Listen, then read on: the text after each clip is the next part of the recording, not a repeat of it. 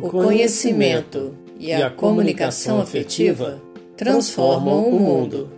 O autoconhecimento, a educação emocional e a comunicação afetiva transformam você e o mundo. Olá, meu irmão. Olá, minha irmã. Dia 16 de novembro de 2020.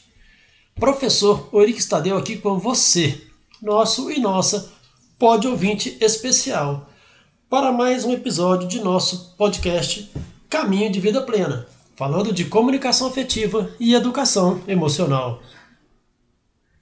Se você por um acaso está chegando por aqui agora, esse projeto é um trabalho realizado por mim, por Arlesiene e pela psicóloga Raquel Araújo, que é a idealizadora do mesmo.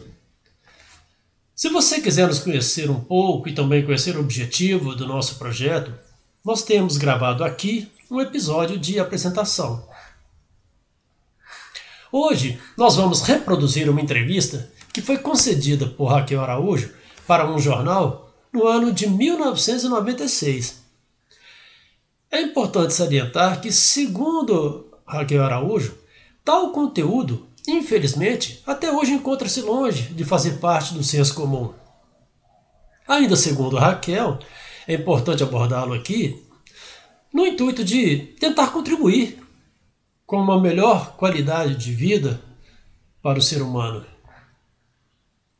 Raquel Araújo, para quem não conhece, é psicóloga com quase três décadas de atuação e vasta experiência no trabalho relacionado às emoções e relações humanas. A cura do ser começa no útero.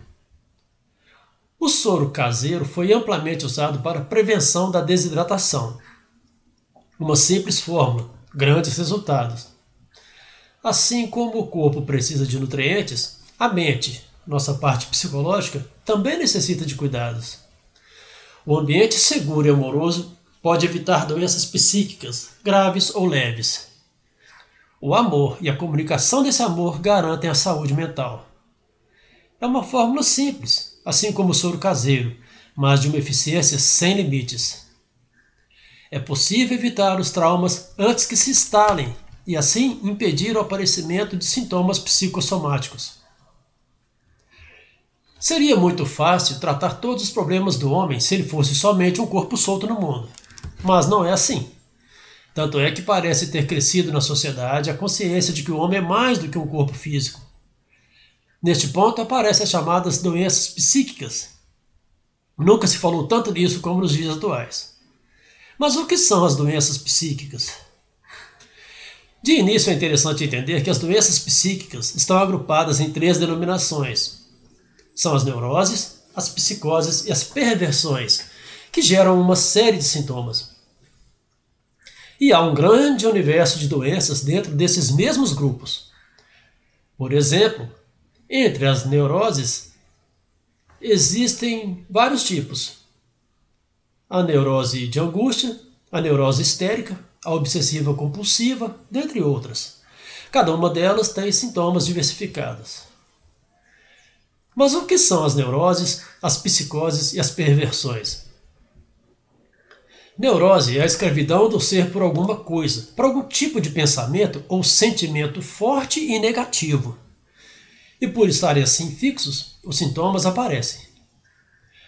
Os sintomas das doenças psíquicas são insegurança exagerada, pessimismo, todos os tipos de complexos, como por exemplo, complexo de feiura, o complexo de inferioridade, complexo de falta de inteligência, o medo exagerado, a violência, a irritação, tudo que é demais, tudo que se apresenta em excesso. Por exemplo, uma pessoa pode ter momentos de insegurança, isso é normal. O problema é quando esta se encontra completamente insegura a ponto de não conseguir tomar nenhuma decisão. As psicoses são aqueles tipos de patologias que levam o sujeito a sair da realidade e muitas vezes até perdendo a noção do eu, de quem ele é, qual é a sua identidade. Já as perversões são aqueles tipos de patologias mais graves, quando a pessoa não tem limites e nem culpas. Portanto, ela pode cometer crimes como matar, furtar e cometer atos de violência sem limite. Então, resumindo, as doenças psíquicas são aquelas que afetam o comportamento do sujeito, levando-o a atitudes que o conduzem à sua própria infelicidade e também à infelicidade dos outros que convivem com ele. Atualmente a medicina tem insistido muito na prevenção. Surge a tradicional frase: prevenir é melhor do que remediar. O mesmo vale para a psicologia? A prevenção dentro da psicologia é algo bastante recente. É uma semente. A psicologia até então trabalhava com a questão de se buscar cura, a superação do problema já instalado. Mas é possível prevenir o problema antes que ele se instale? Este é um questionamento muito novo dentro da psicologia. Existem trabalhos recentes com menos de 20 anos e que provam que é possível evitar que traumas se instalem e, portanto, evitar também o aparecimento de sintomas. Como o ambiente familiar pode prevenir doenças psíquicas? A psicologia estuda, explora o inconsciente e, através desse estudo, já se descobriu que o causador de muitos problemas psíquicos, comportamentais, emocionais, psicossomáticos, é o trauma inconsciente. O trauma se instala, em última instância, por vivências interpretadas como desamor. Todas as vezes que nos sentimos rejeitados, humilhados, abandonados ou traídos, podemos nos traumatizar. O inconsciente, então, é capaz de gravar todas as vivências do ser desde o útero materno. Ora, se o que causa os problemas é a falta de sentir-se amada e, portanto, a falta de sentir-se segura, o que vai prevenir a pessoa ou o ser em formação, mesmo que ele esteja na barriga da mamãe, é o sentir-se amado, sentir-se amada. Assim, pais e educadores promovem a vivência do amor comunicando-o, verbalizando-o, corrigindo e pondo limites com coerência, com firmeza, sendo amáveis, elogiando, perdoando. A depressão é um fenômeno muito comum na sociedade moderna. Até parece que o mundo foi tomado por um sentimento único. Mas afinal de contas, o que é a depressão? A depressão é uma doença psíquica que pode ter consequências físicas. Ela pode ser de origem hereditária, de origem traumática ou então estar relacionada com o momento experimentado pela pessoa. Vejamos. Se alguém foi criado em um ambiente pessimista, triste, ele pode absorver tudo isto e experimentar a depressão. A depressão é uma neurose e é totalmente passível de ser curada e também prevenida, ao contrário do que dizem muitos. É uma patologia que provoca sintomas como perda de sentido de vida, tristeza excessiva, choros involuntários, provoca intolerância a barulhos, luminosidade, provoca apatia, isolamento e até o desejo de morrer. Mas como prevenir então os males psicossomáticos? Se você é um jardineiro e planeja obter um bonito jardim, você começa pelo solo, tratando bem a terra. O mesmo acontece com o ser humano. Se você quer que seus filhos sejam pessoas sadias emocionalmente, psiquicamente e mentalmente, é preciso tratar a mente. Como? Dando um ambiente mais seguro, sadio, estável para o ser que está vindo ao mundo. Desde a gestação, é importante dar ao feto o ambiente o mais seguro possível. Dentro disso, é necessário haver um planejamento da gravidez.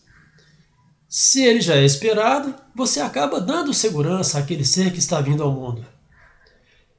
É necessário que também haja condições mínimas para se ter este filho, como moradia, trabalho e, principalmente, um consenso entre marido e mulher a respeito da criança que está sendo gestada. O feto tem seu inconsciente funcionando perfeitamente. Ele faz uma leitura do mundo que o cerca. Se ele percebe que existe um atrito forte entre pai e mãe, um grande racha entre os dois, ou se não existe um ambiente estável no qual ele seja amado, isso vai acabar afetando sua formação, e é aí que surgem os traumas. O que fazer então?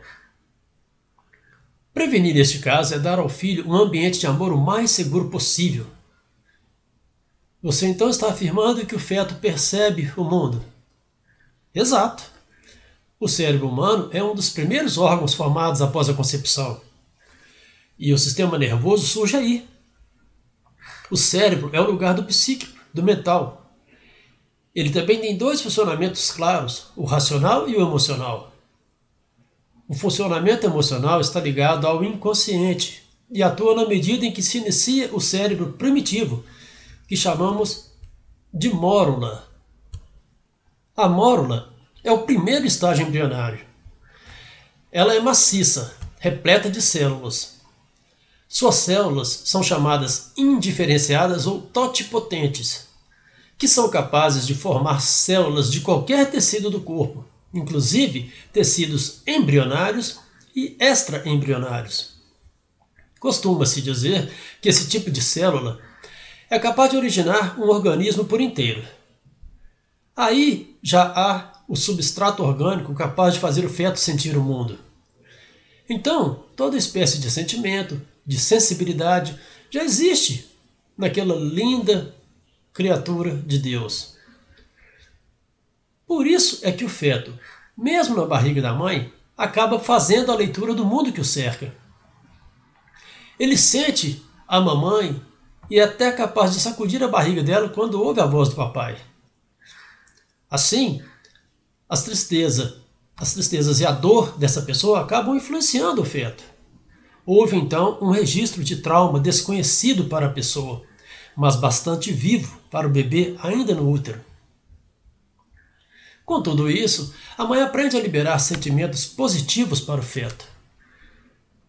Todas as gestantes que até hoje atendemos relatam que suas crianças nasceram tranquilas, em paz e são emocionalmente sadias, uma vez que foram beneficiadas por essa técnica. Mas o trauma se dá somente na gestação?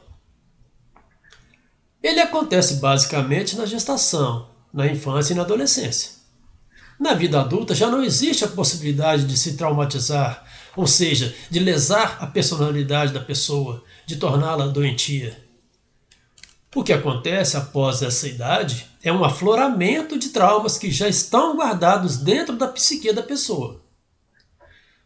O termo trauma ficou popularmente usado e muitas vezes de forma equivocada.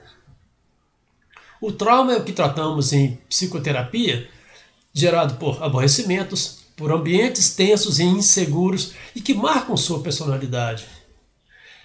Depois disso, existem fatos marcantes que aprisionam as pessoas em certos comportamentos.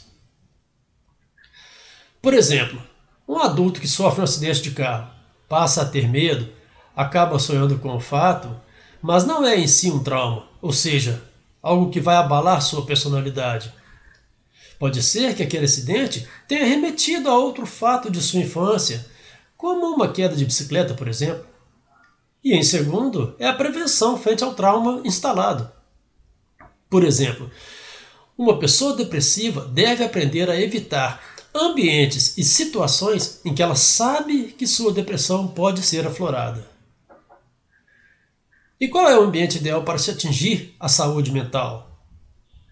O ideal é o lar seguro, no qual o ser que está vindo sente que pode contar com a mamãe, que pode contar com o papai, com a vovó e assim por diante. O que traz segurança é o amor. Não é o dinheiro, não é a condição social, e sim o amor. Em nossa observação, quando a pessoa revive um momento traumático, verificamos que o que a traumatizou foi sentir-se insegura, sentir se era ou não amada. Daí nossa conclusão de que o sujeito seguramente amado está se prevenindo de doenças psíquicas. A saúde mental está ligada à capacidade da pessoa em superar os problemas do dia a dia. Quanto mais criatividade, mais potencialidade e tranquilidade a pessoa tiver para lidar com a vida e com seus problemas, mais saudável ela estará. Então, mais sadia é a pessoa que tem problemas, mas sabe superá-los. Até porque problemas todos nós temos e teremos, não é verdade? Como a psicologia vê a experiência religiosa das pessoas? Existem várias frentes da psicologia. Algumas preferem não falar sobre isso, ou até denominarem esses fenômenos como uma espécie de fuga. Mas há uma abordagem, a análise existencial, que se propõe não somente a estudar, mas a perceber que a espiritualidade é uma das dimensões formadoras do ser. Temos então o corpo, a mente e o espírito. Aí está a espiritualidade. Esta linha psicológica ousadamente chega a afirmar que a essência do ser humano é o espiritual. De lá provém a vontade, o amor, a criatividade, o contato com Deus. A prática religiosa consciente traz grandes benefícios. Então a fé é útil na abordagem psicológica? O ser humano é crente por natureza. Ele necessariamente acredita em alguma coisa, mesmo que seja em si próprio. Pode ser que acredite no seu próprio dinheiro, em sua personalidade. Porém, de forma geral, as pessoas acreditam em um ser superior, que para elas é Deus. Isso é claro para nós cristãos. Na medida em que temos fé, estamos sempre olhando adiante. A fé me leva a ver além das aparências, e se posso enxergar assim, sou capaz de ver além do caos que acontece comigo hoje. E assim, eu tenho condições de projetar vitórias para mim e até mesmo levantar meu humor. Perceba então que a fé é necessária para a saúde do ser total, não somente psíquico. Há pouco tempo, pesquisas da neurociência mostraram que pessoas com fé superam bem mais seus males físicos do que pessoas sem fé. Fé e ciência estão caminhando bem mais próximas. Quem ganha com isso somos nós, seres humanos. Meu irmão, minha irmã, quero aproveitar aqui para dar um pequeno testemunho a respeito do que foi dito, do que é dito nessa entrevista da Raquel. Até o momento dessa gravação aqui, eu não tinha conhecimento dessa entrevista. No ano de 1996, eu nem conhecia Raquel Araújo. E por que eu estou enfatizando isso? Porque eu pude experimentar que liberar sentimentos positivos para o feto pode sim contribuir para a saúde emocional da criança. Quando a Arlesiane, minha esposa, ficou grávida de nosso filho, o Miguel, em um determinado estágio da gestação, inspirado por Deus, eu comecei a praticamente todas as noites tocar a barriga dela e fazer orações em voz alta entregando nas mãos de Deus toda a formação daquele feto. Além disso, dizia a ele que, mesmo antes de nascer, já era especial, muito desejado, muito querido, muito amado. Sempre digo que ele é um presentão de Deus para papai e para mamãe. Eu rezava, entregando a formação de todo o sistema digestivo, todo o sistema respiratório, a formação dos, órgãos, dos órgãos internos e externos, e também a formação de sua mente. Pedia também, e peço até hoje, claro, que ele possa crescer sendo uma pessoa disposta a acolher a palavra de Deus e capaz de servir ao próximo e também de ser servido pelo próximo. Que possa crescer desenvolvendo a capacidade de se abrir a ajudar quando preciso e também capacidade de se abrir a buscar ajuda também quando preciso. Que ele possa crescer com as virtudes de solidariedade, inteligência e sabedoria para discernir o que é correto e saudável, para que ele possa ser justo consigo mesmo e para com todos que a ele recorrerem. A palavra de Deus, no livro da Sabedoria, capítulo 9, versículos de 1 a 3, nos diz: Deus dos pais e Senhor de misericórdia, tudo criaste com a tua palavra com a tua sabedoria, formaste o homem para dominar as criaturas que fizeste, para governar o mundo com santidade e justiça, e exercer o julgamento com retidão de alma. Palavra do Senhor. Graças a Deus. É claro que não estamos dizendo aqui que o mesmo nasceu uma pessoa pronta, perfeita. É claro que não. Porém, podemos sim perceber traços fortes de personalidade, de capacidade de ação e de decisão, e também uma grande tendência a ser capaz de ser humano, fraterno, afetivo, de ser amoroso e bem disposto ao próximo. Miguel hoje tem cinco anos de idade. Estou dando esse breve testemunho por concordar com a mensagem que Raquel propõe nessa entrevista. Liberar sentimentos positivos para o feto pode perfeitamente gerar crianças tranquilas, em paz e emocionalmente sadias. Verdadeiramente acredito que pessoas com fé superam bem mais seus males físicos e psíquicos do que pessoas sem fé. Acredito sim que fé e ciência caminham bem próximos. Acredito que basta apenas haver discernimento.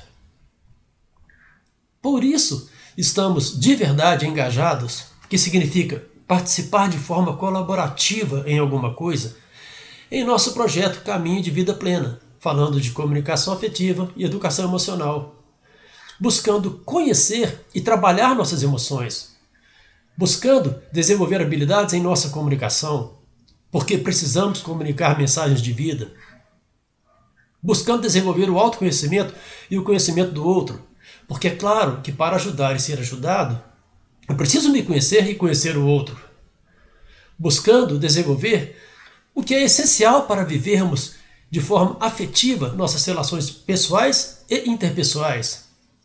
Porque é claro que precisamos sempre aprender a viver bem conosco mesmos e também com os outros. Desenvolvendo também a habilidade de saber ouvir e escutar o outro, porque precisamos buscar tentar entender e respeitar quais são os pontos de vista do outro, quais são suas razões, para de certa forma nos colocarmos no lugar dele. E aqui abrimos um parêntese. Entender e respeitar os pontos de vista e as razões do outro, colocar-se no lugar do outro, definitivamente não quer dizer que você deve concordar em absolutamente tudo com o outro. Colocar-se no lugar do outro também não significa, é claro, que você conseguirá sentir de verdade o que o outro está sentindo.